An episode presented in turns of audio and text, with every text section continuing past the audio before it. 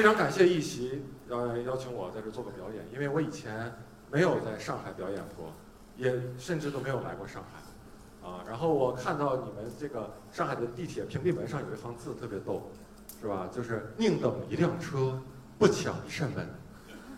哇，我第一个感觉就是，上海民风什么时候这么彪悍了？都开始抢门了，就感觉上海人很暴躁，是吧？在地铁站里，妈的，要不是这扇门我就上去了。把这门给把这门给请走。真的，你们有没有想过，你们的屏蔽门如果没有的话，会是什么样子？啊，我见过，因为我刚到北京的时候，北京的某些线路，比如这它的那个十三号线，还有八通线，就是这样。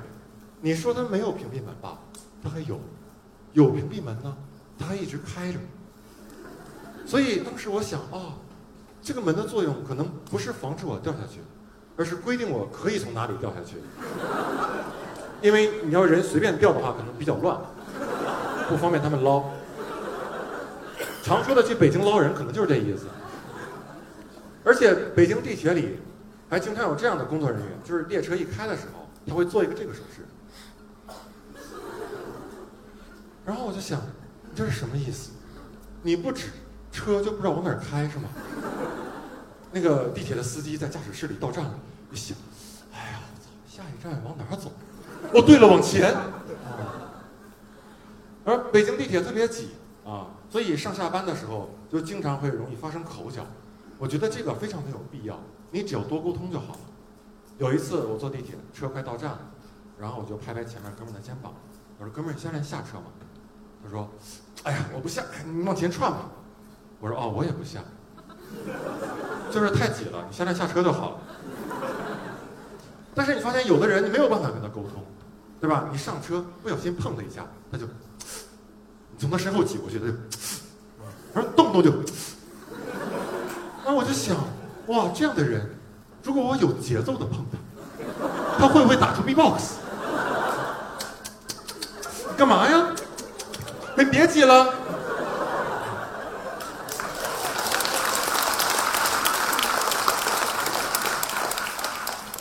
我讲一件我在北京发生的真事儿，就是我有一次因为总咳嗽去医院看病，然后我按照大夫的要求把各种检查结果拿到他面前，这个大夫看了一下我的那个片子，说：“哎，你肺没有什么问题。”然后又拿起血常规，说：“哎呀，你这白细胞也不高。”然后就沉默了。那当时我心里就有感觉，我这个病他看不出来，但是我又花了钱，所以我我就不甘心的问一句。我说大夫，那我这个咳嗽到底是怎么引起的？这个大夫沉默了一会儿，说：“呃，就是有这种长期的咳嗽，要不我给你开点药啊？你开还是不开啊？”当时我就懵了，你知道吗？什么叫就是有这种长期的咳嗽？你不能拿一个东西的存在本身来解释它吧，对吧？再说你用自己都疑惑的语气问病人：“你开还是不开？谁能在那开药？”是吧？病人病重一点，到医院了，然后大夫问：“哎，那什么，你在我们这儿做个手术啊？喜欢做不喜欢做？谁能做？对吧？”其实我挺理解这个大夫的啊，因为毕竟不是所有的病他都能看出来。我只是特别害怕这种职业上的尴尬发生在我身上，因为那个时候我还是个英语老师啊，我就怕有一天一个学生过来拿着道题问我：“老师，这道题为什么选 B？” 然后我看了一会儿说：“嗯。”就是有这种让你选 B 的题，要不我给你讲讲 C 啊？你听还是不听啊？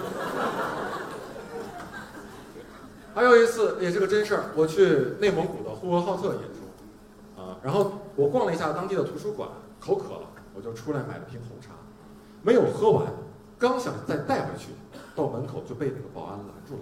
他说：“哎，你那个不能带。”我说：“哎，图书馆看书不行，喝水不行吗？我看里面有人拿杯子喝水。”他说：“哦，是这样，自己带杯子可以，你那个红茶饮料不行。”啊，我就很纳闷儿，这真事儿，我当时就问他，我说：“那这样，如果我自己带一个杯子，里面装的是红茶，你让不让我进？”他说：“那我们管不了。”我想那什么意思啊？你是歧视我的塑料瓶子是吗？所以我就又问他：“那这样，如果我带一个空的塑料瓶进去，里面没有红茶，你拦不拦我？”他说：“那我们更拦不了。”于是我就在他眼皮子底下把那瓶红茶喝下去了，注意，不是喝进去了，而是都含在了嘴里。等一过了安检，我就在他惊愕的目光下，把所有的红茶呱就吐了进去。没有办法，你应对这种荒谬的规定，只能用这种荒谬的方法去。当然，你们不要以为我是那种恶心的人，那个红茶肯定是没办法喝了，对吧？我就给图书馆一个小孩了。没有关系啊，没有关系。说到喝饮料呢，有很多人都喜欢喝咖啡。我觉得喝咖啡真的是一门学问。有人觉得喝咖啡的学问在于咖啡豆的产地、咖啡豆的烘焙。其实我觉得喝咖啡最大的学问在于喝它的时机。我曾经因为没有掌握好喝它的时机，被迫喝了一周的咖啡。啊，基本情况是这样：就是第一天上课困得不行了，下午出去买杯咖啡，晚上失眠了；第二天上课困傻逼了，出去买杯咖啡，晚上失眠了；第三天上课快傻逼了。哎，懂我这意思啊？时间有限，不把这一周都说了啊。我幸亏有个周末够我缓冲一下，要不然我能一直喝到过年。而且我这个人本来也不是特别喜欢喝咖啡的那种人，我喝它只是为了提神。所以我觉得到后来，为了方便起见，我可能不会特意去买一杯咖啡，而是随身带几包雀巢速溶。啊，上课的时候困了就把这咖啡撕开，然后学生还在提问题呢，是吧？老师，这道题为什么选 B？然后我就。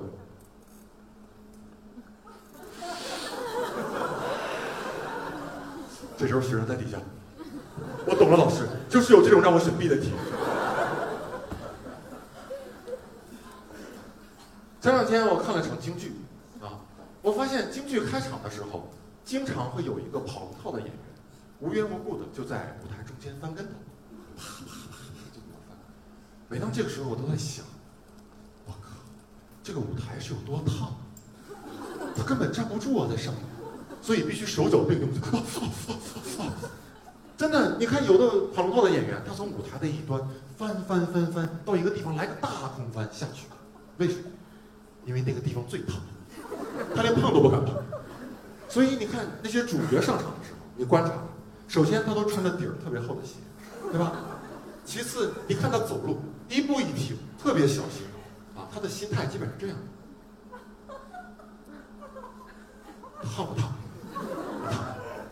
烫不烫？烫，不走，烫烫烫烫烫烫烫烫烫烫烫！哇呀呀呀呀呀呀呀！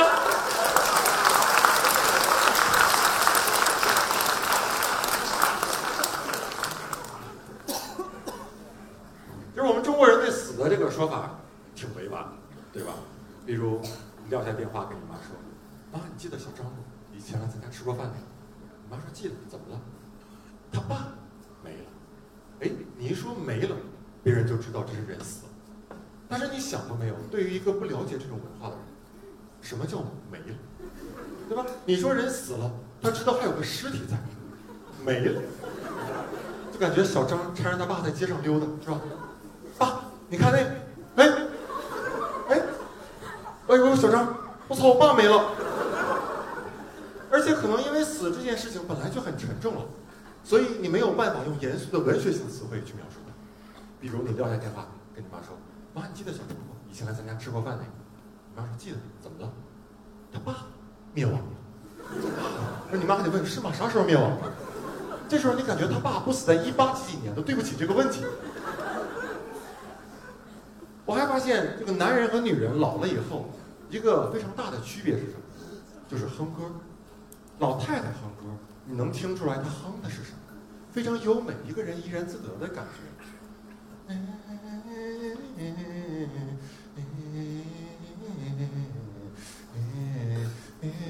对吧？这是老太太哼歌，但是老头哼歌，你根本听不出来他哼的是什么，啊，基本是这样。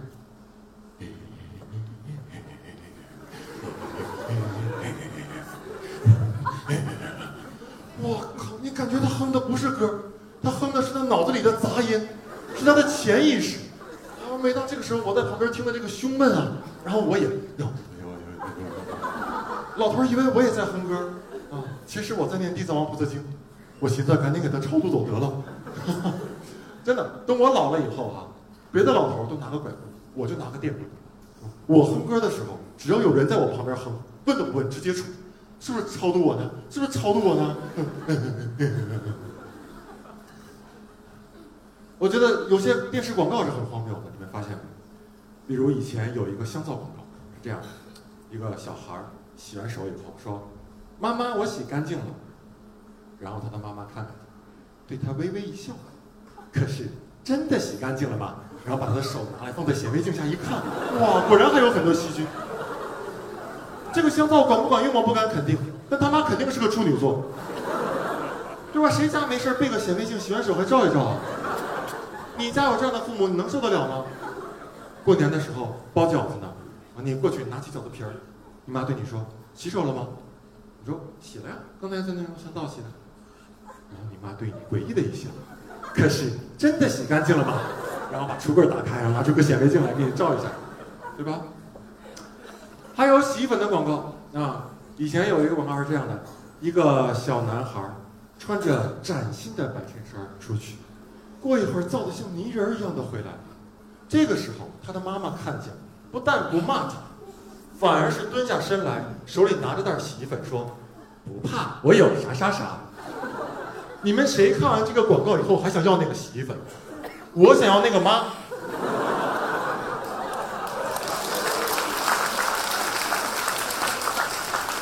我就没见过这种妈。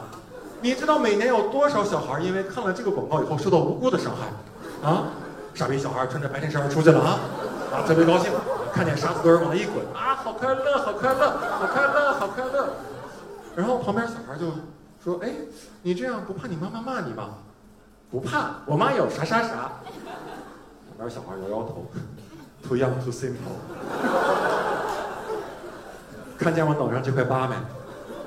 傻逼小孩说：“呃，衣服弄脏了被你妈打的。”不是。以前跟你一样吹牛逼，被雷劈的。还有，我发现有些电视剧里演员的演技特别的做作，对吧？尤其是表现撒谎的时候，就是生怕你看不出来他在撒谎。比如有一部电视剧叫《这个秀秀的男人》，里面有这么一段：一个正义的男人对一个坏女人说：“快告诉我，秀秀到底在哪儿？”然后你看这个坏女人。从他说第一个字儿起，他的眼睛就不停在眼眶里打转。啊，秀秀，秀秀，我也不知道呀。我们今天一起出的门，但是到了街上，我们就分开了。太假了，对吧？你那黑眼人是 Windows 屏保吗？碰个边就反弹啊，对吧？本来以为这就够蠢了，结果那个男的来一句：“你最好不是在骗我。”然后扭头就走。天哪，连小孩子都知道不能这么撒谎，对吧？我小的时候，老师把我叫到前面去，问周奇峰作业呢？我都是一脸真诚的迎上去，老师，我作业忘带了。我怎么可能？啊，作业呀，作业我昨天写了呀，但是今天出门的时候就忘带了。老师能什么反应？肯定啪给我一个嘴巴子。你怎么不去当影帝啊？我在北京最佩服什么样的人呢？知道吗？就是黑车司机。我不知道上海有没有。北京黑车司机最牛的一点就是，无论在什么时候、什么地点，他们嘴里说出来的永远都是那一句话：“差一位，差一位，差一位，到哪哪差一位，差一位走了啊，差一位。”哎，我就特别纳闷这件事儿，他们是怎么做到的？就是车里永远正好差一位。你那车从 4S 店买的时候，里面就给配仨人吗？对吧？去 4S 店了，然后那个店员问说：“先生，您买车有什么用途？”啊，我就寻思晚上没事拉个活什么的。先生，那来个黑车套餐吧。来，上仨人坐车里。啊，先生放心拉吧，到哪都差一位。我就特别烦黑车司机这么骗我。然后有一次我回家比较晚了，没有公交了，我就跟着一个喊差一位的司机走到他车。我拉开后车门一看，我靠，一个人没有。我是第一个。你们一般人这时候会有什么样的反应？就骂他骗人，不坐了，对吧？但我是个脱口秀演员。我一句话就让司机木那儿。我说：“ 哥几个往里串一串呗。”谢谢啊。然后又坐进去了。我瞅瞅司机，走吧，满了。哇，这一路车里非常的安静啊。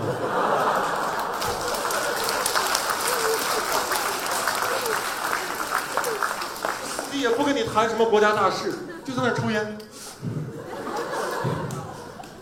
然后等到地方了，我从兜里掏出十块钱给他，然后他说，不对啊、老弟，你这四十。我说，哎，上车的时候不说好一人十块吗？然后大哥抽口烟，他们说把钱都给你了。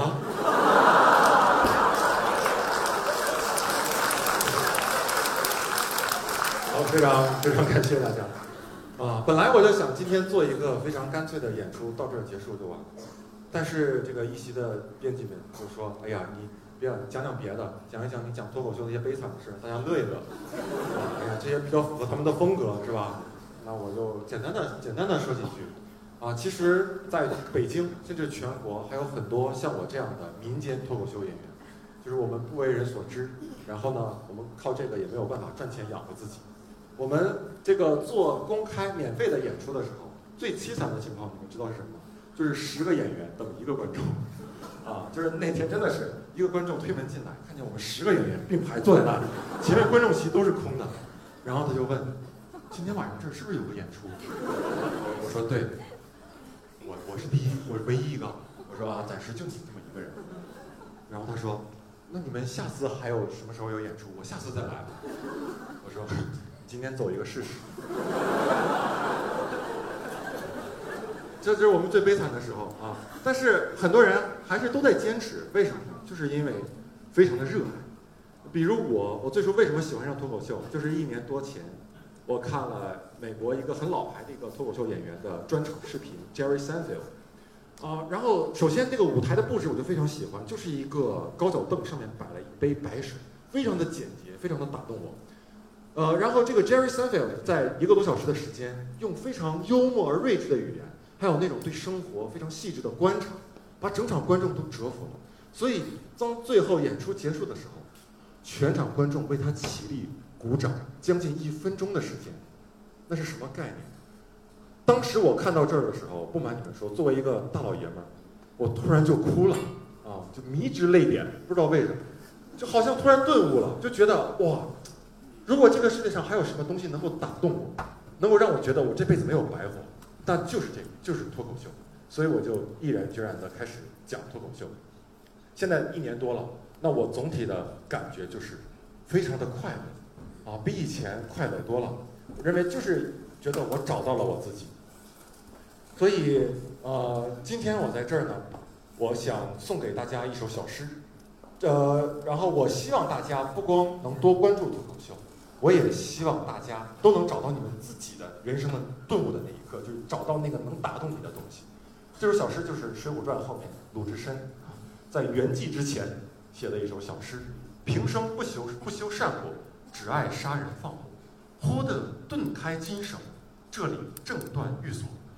咦，钱塘江上潮信来，今日方知我是我。好，谢谢你们。